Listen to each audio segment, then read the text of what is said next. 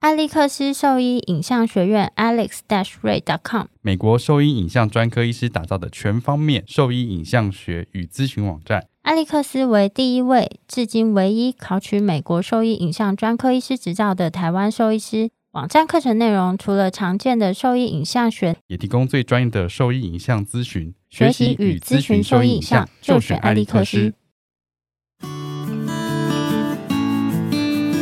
你现在收听的是 Wonder Vet Talk 超级好兽医的闲聊时间，我是兽医师林哲宇 Steven。我是兽医师肖慧珍，在这边我们会用轻松谈论的方式，带给大家一些简单而正确的小动物相关资讯，也会和大家分享一下兽医师日常发生的有趣事情。今天我们一样，就是很荣幸请到台湾台湾之光，台湾之 光周博彦兽医师来跟我们分享一下关于骨科的一些嗯，新知啦，新知。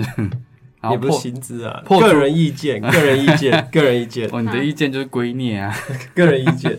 就是你的意见就是那个啊，就是 gold standard，对啊。没有没有没有，这是个人意见。然后我们今天今天我们聊一下比较台湾也是一样比较常见的骨科问题啊，就是大部分只要十十只十只中大型犬脚突然跛，大部分都是十字韧带的问题。所以我们今天稍微聊一下前十字韧带断裂的这个这个问题。学长就是在 U C Davis 应该蛮常看到像这样子的，对，那是我们的那个大众啊。大就是如果众没有十字韧带的话，我我就没工作了，那所以每天都都做吗？几乎。每天对那都是中大型犬吗？还是有呃小型的？大部分是中大型犬，可是小型犬也也也占大概少数啦，但是也是有。少那数哦。我想说，那中大型犬，那大部分转诊过去的，或者是自己过去的狗狗啊，你们大部分会建议就只有单一手术方式，还是说会有 extra capture 的部分让他们做选择？我们是建议做 TPL，就是因为如我果是中大型犬，对对这样对子吗。对，可是如果它真的只能 afford，就是没有办法负担这个手术费用的话，那就是做那就是那就是做囊外法，啊就是 extra 可 capsule，啊那你南外法会有任何淡书吗？就是就是它它囊外法跟其实囊外法的话，它跟其他的手术的差别就是主要三个啊，第一个是恢复的时间，嗯，那囊外法恢复的时间会比较慢，你说它就是需要一点时间去，对，就是说是它第一个它掰会掰得比较久，嗯术后跛行会比较久，嗯，然后第二个就是它术后达到它那那个那只狗的最好的运动的功能，术后运动功能的时间会比较久。嗯，那我常常就是说，假如我们画一个图，然后说本来狗是百分之百的时候，它跑跑跑，它的功能性是百分之百，嗯它断掉，然后需要做手术的时候，可能掉到百分之二十，嗯啊，可能会有点点低，可能只有百分之二十。嗯，那囊外法的话，最好最好状况，它顶多就恢复到百分之八十。嗯，那 TPO 呢？可以到百分之九十到九十五，嗯它不会到完全百分之百啊，嗯，因为当然，你不可能跟续主说这已经百分会回到百分之百，嗯可是九十五已经是相当可以接受的水准，就是就是说它可能本来可以跑三一天可以跑十迈，嗯结果它现在可能跑八迈，它就不想跑了，嗯哦，那那也是还不错啊。那这是第一个差别，就是它的术后恢复的最佳运动状况。嗯，可能会稍微差一点。第一个，第二个是它的时间会花得比较久一点，嗯就是说以 TPL 的狗来讲的话，虽然它它它最好可以恢复到百分之九十九十五，它嗯大概花四到五个月，它就可以达到百分之九十九十五。嗯那南外法的狗的话，它大概要花到十个月左右，嗯它才能达到它的百分之八十。嗯那这是第二个差别，就是它恢复的时间的差别。嗯第三个差别是成功率，成功率，对，就是说，呃，南外法狗的话，我们刚刚讲那个可以恢复到百分之八十，就是说 if everything goes well，、嗯，，对，就是啊如果手术都很成功的话，嗯那南外法的成功率当然就会比另外一些手术的成功率会低一些。嗯对，可以说的成功是指说它没有在在断，它它它已经断了，没有是说那个膝盖不不稳定，不稳哦不定稳定性，或对，者是膝盖有可能会再不稳定的机会会比较高。哦，对，那如果像那种五公斤以下的小型犬啊，在给手术建议的时候，会给这两个选项让他们选吗？还是基本上就是五单公一斤选？以嗯下，嗯对，五公斤以下，嗯，有的时候都不先不要做手术，先看他会不会自己比较好啊。先不手术，对啊，因为五公斤以下它那么小，除非它是什么 Jack Russell，或是 Jack Russell 也不会到五公斤以下，就嗯就是是说除非活它动是性没有很强的，对，除非它有的狗是说，我、的狗是像他们有那种 agility，就是他们会比赛的那种，嗯，那、也是有那种蝴蝶犬，之前有一只冠军的蝴蝶犬，那那一种的话，可能你就会比较 aggressive 一点，嗯，因为这个手术。这个病就是你膝盖骨，呃，不是膝盖骨，你的十字韧带断了以后，你其他的组织会开始试着去稳定你的关节。那不管说它稳定，就是说，如果是它的胫骨有异位的时候，它也是会试着稳定嘛。所以有时候它虽然是稳定的，它的胫骨是前移的。嗯嗯那有时候它是稳定，它胫骨是维持在原本的位置。嗯但是不管是这两种，其实它们的功能都会相对的好一些。嗯，所以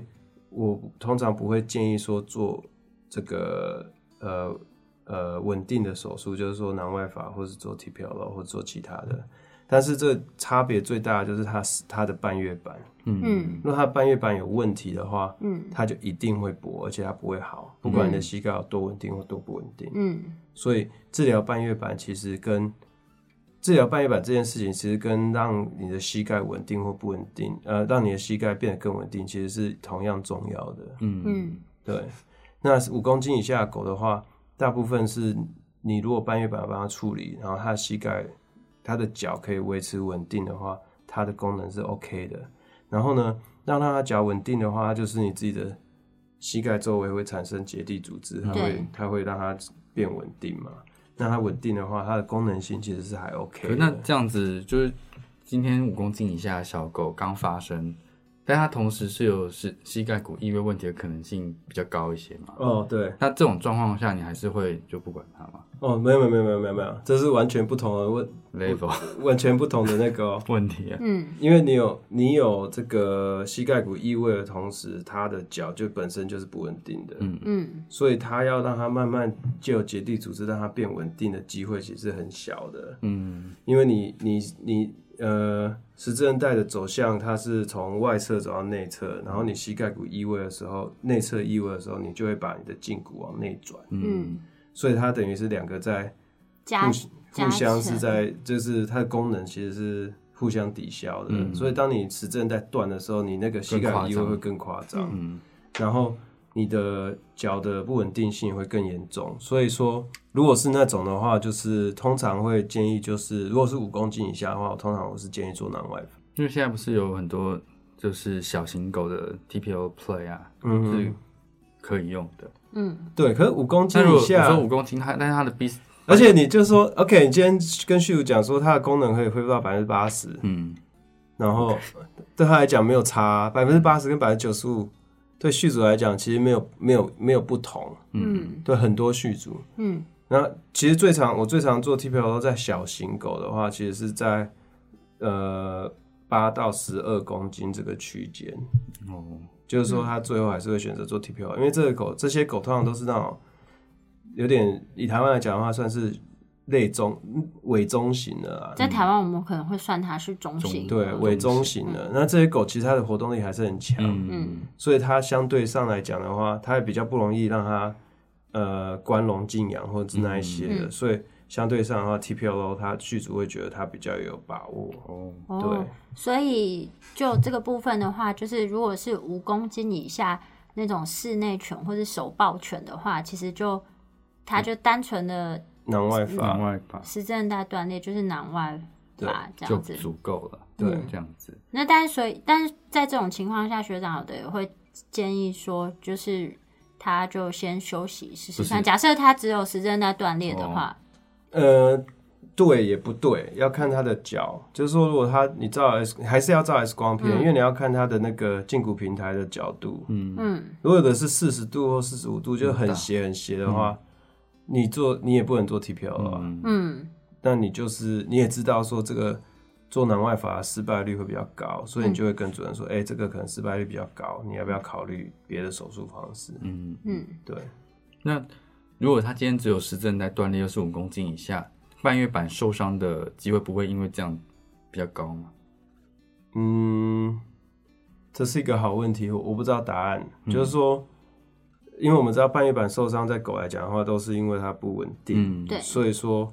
不管是是大狗或小狗，它都有可能会发生。嗯那一般来讲的话，大概就是超过八成来看诊的狗，它都是半月板受伤。哎、嗯，真你说的已，经开始痛了，对，这这是一个很重要的点，就是说大部分的主人他看到这只狗，它本来跑跑，我们再回到那个曲线，它本来是百分之百，嗯，然后本来跑跑跑，哎、它突然掰咖了。然后，假如这个时候它是时针带断掉，然后半月板没有受伤的时候，嗯，那狗其实休息个几天就好，它就会它不会好，到但是它会80慢慢进步。嗯，那它慢慢进步的点有两个，第一个就是说，我们膝盖拉伤，或是像我们扭伤的时候，不是一开始会很痛嘛，嗯，对，然后过一阵子就不痛了嘛，嗯因为你那个那个炎症期已经过了，嗯所以大概一个礼拜左右，它就变得比较不痛，所以它就开始会慢慢点滴。嗯，第二个就是说，它的结缔组织开始试着去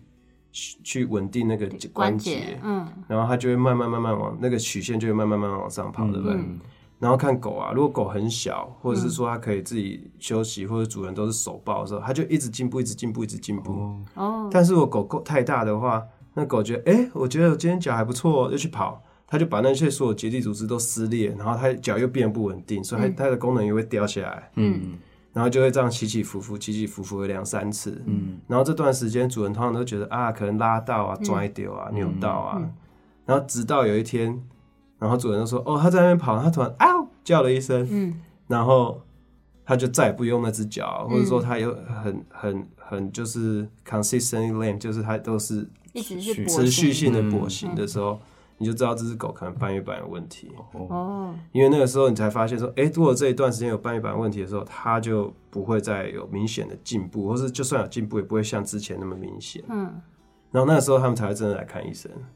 台湾现在就是其实大型犬做 TPO 的的比例已经现在慢慢提升了，就是以前大概都是只能做南外比较多一些，但我相信大概近五年的时间，其实做 TPO 的医院越来越多，可以做三 TPO 年啦，三三到年嗯五年吧，时间过得很 快，搞不好是五年呢。对啊哈哈哈，一转眼我们就五十岁林医了。师那时候就已经在做啦、所以说能够做 TPO 的的医院越来越多嘛，所以现在目前等于可以说是比较中大型犬主流的，算主流的手术方式啦。嗯哼。那前期之前还有另外一个 手术方式，就是 MMP 这个这个手术方式。那其实我们以前也用过，只是说在使用的时候，我们还是会开到关节内去处理关节内的情况，或者是做半月板的部分这样子。但是就是有上课，就是还是会有医生有疑问嘛，因为他们就是被教授说，哎、你可以不用去做这件事情，只要把这关节稳定下来，就塞个东西，像 M 像那个那个 TTA 这样子的方式，让它撑撑开，这样稳定就 OK，没有问题。那想说听听你的看法，我的看法、哦， 呃，半月板是这样子，你大部分的大部分的受伤都是它有一它中间有一道，然后它就开始脱位。每次狗在动的时候，那一块半月板就会拔来拔去，就是往前跳，然后再跳回来，往前跳跳回来，那个时候会疼痛。嗯，然后那你就是要去治疗它，不然它疼痛不会不见。嗯，如果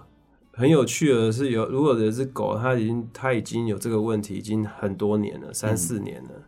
然后我们才去做手术的时候，你进去看，你会发现它根本就没有半月板，都被哦抹，就完全没有任何的半月板，所以它自己已经帮自己做手术了，它自己已经把它的半月板干掉了。解决有问题的人，对你进去你说啊，奇怪，我我我拿掉了吗？我说他有做过手术吗？所以说这个理论就是说你不要管它，它自己会好。嗯嗯，要加两个引号，它自己会好。唯一有可能的 scenario 就是说，呃，有两个 scenario，、第一个是它半月板完全正常，嗯嗯，那你当然就是不没有用必要管进去它管它。嗯那然你后 不看你怎么知道？对啊，所以这是问题嘛。我在讲说，如果这样子哦 OK 的话，嗯嗯第二个就是说它，它它是有问题的。可是呢，因为它一直动，一直动，一直动，然后就把它的那块东西整个磨掉了。嗯，那也许过有一天它会好，就没问题。嗯可是这两个你都必须要看了，你才知道啊。嗯所以你不去看半月板，这个对我来讲是一种邪魔歪掉、邪魔歪道的做法。嗯那我个人的认为是说，其实 MP 这个手术，你如果去上课，你你不会觉得这个很困难，你会有购买欲嘛？对，因为他就是把把这个手术简化成好像一招，塞个东西，对对对对，而且非常不科学，就是对，嗯那那这个手呃，这个我们有这个其实有点超过我们的 level，我们要讲的 level。不过其实这个 MP 或是 Modified Mechanic Method 或是 TTA，它是它是基基在一个很久以前人的手术，嗯那它的它的理论其实是有问题的。嗯但是我们不要提那个，就是说反正它这个它的力是跨过两个关节，但是嗯理论上你不应该是把两个关节简化成一个一个关关节节的问题。嗯那就他的理论啊，因为他是从这个 gastrocnemius 上来的。嗯那我们回到不要不要偏题，就是说像半月板，嗯然后为什么会这样子？就是说他他这个手术它非常的简化，所以你去上课的时候你会有购买欲。嗯嗯那如果说你再去教半月板的治疗的时候，其实半月板治疗比其他的手术都还要困难，嗯因为你都看不到，你很难教。嗯然后除非你是手打手一对一这样子，然后每一个你都跟着看，然后看哦怎样是正常的半月板，怎样是正怎样是不正常的。嗯嗯基本上这个那个东西是没有办法在半天或一天里面教会的，嗯因为它状况太多。嗯那如果你去上课，他说哦你还要去治疗半月板哦，哦，这样就他哎、好像这样子靠这谁会啊？谁要对买？没人要买啊。嗯哦所以这样讲其实是非常主观的，就是这是我自己的想法，嗯跟这两位主持人完全没有关系。没哦有，我们也是这样想对，，有问题送走来。就是说，这这个就是一个市场性的考量，就是说，哎、那个叉叉医师，我们叫这个以后，他们都不想买嘞、那我们就来看看是不是可以不要不要搞这个，嗯所以就产生一个理论。其实他们他们其实是很努力的在推这这个理论，就是他们甚至还写了说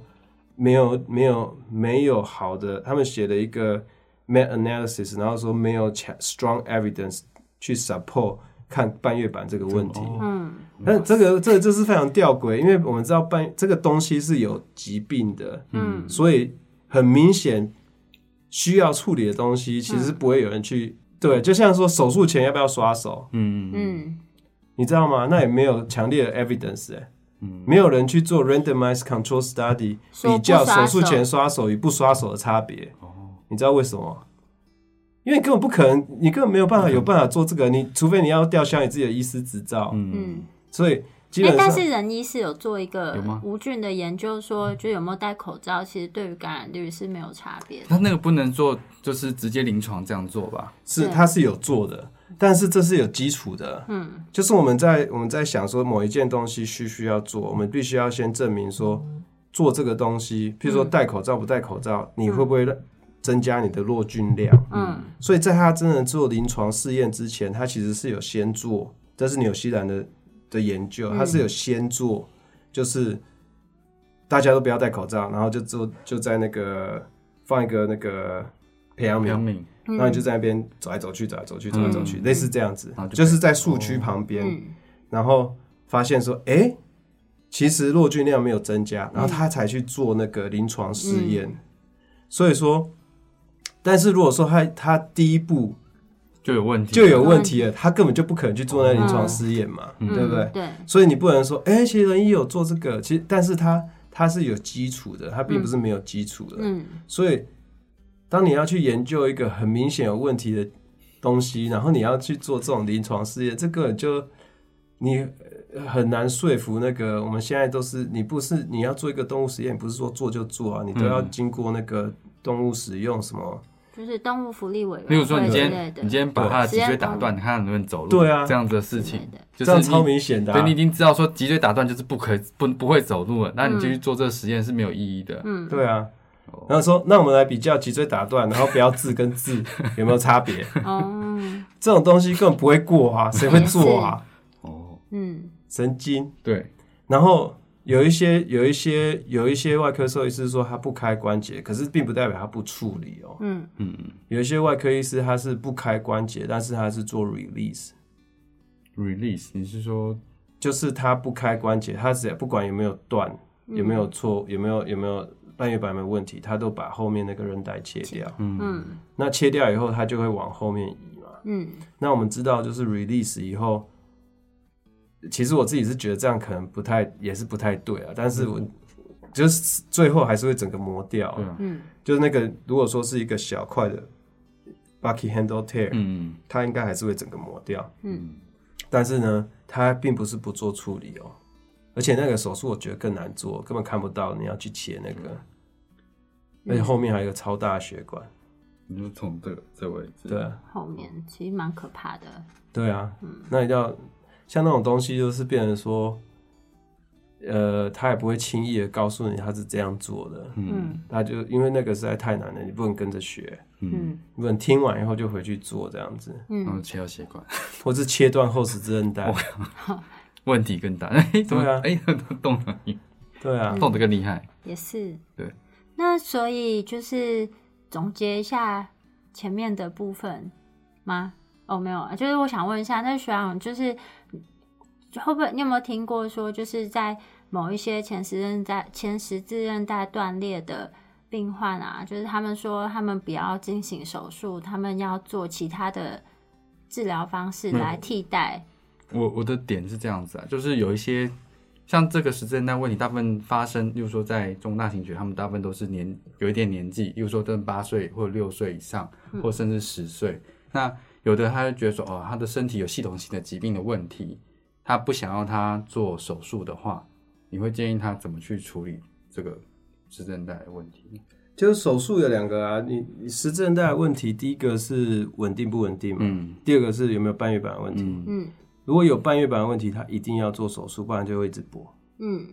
如果他没有没有半月板的问题，他就是走路的时候会一直不稳定，嗯那就是一种很奇怪的走路方式而已。嗯嗯所以有的时候，当他身体状况没有办法接受手术的时候，我们就是让他自己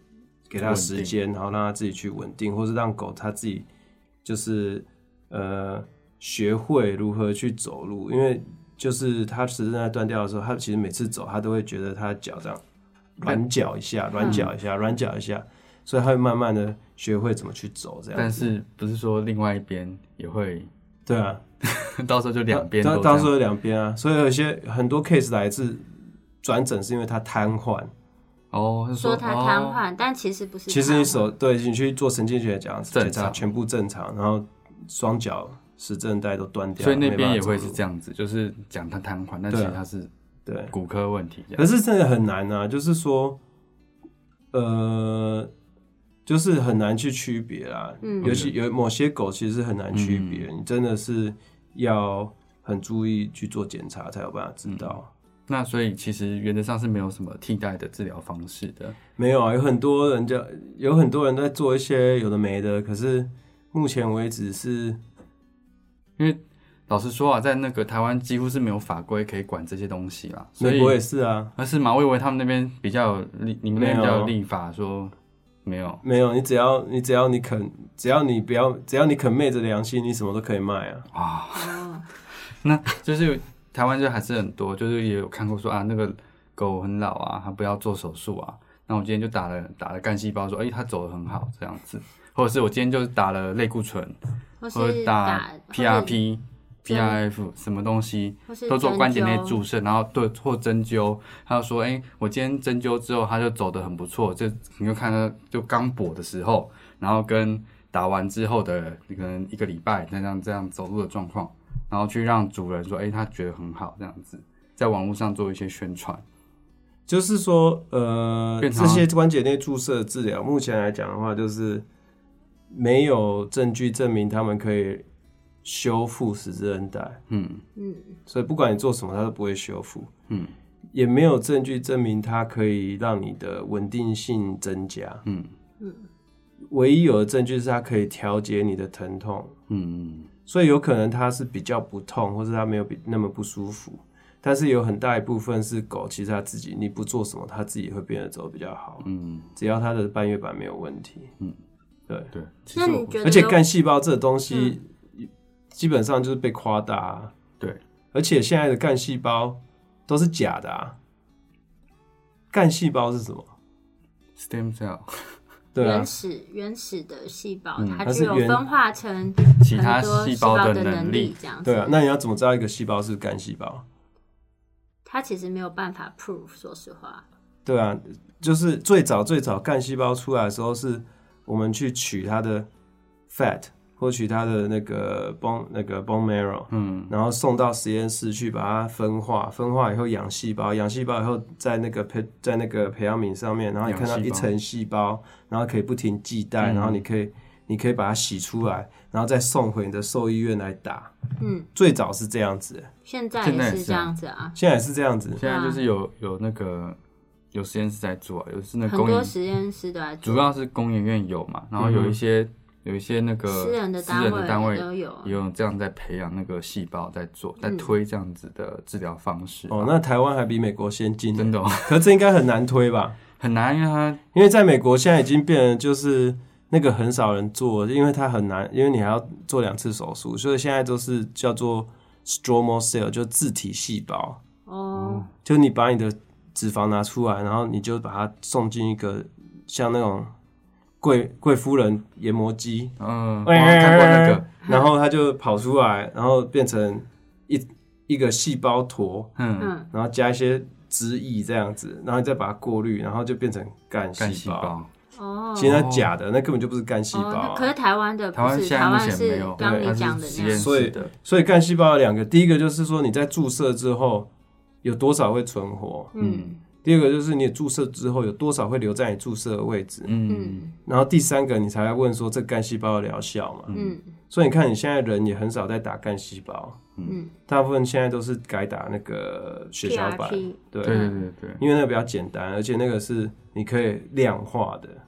你知道说你打进去多少血小板，你可以直接去验。嗯那可是它提供的是生长因子嘛，嗯但是它也是没有办法，就是还没有办法证明啊。它可以重建十字韧带，也是一样，它它也会，可是它有可能可以调节它的它的疼痛反应、疼痛，还有它的炎炎症症。反应，嗯所以说，如果是理论上啊，理论上还没有完全没有任何证明，嗯就是理论就是我们在想说，如果 PRP 有效，或是干细胞有效，究竟是怎么样有效的话，理论上说，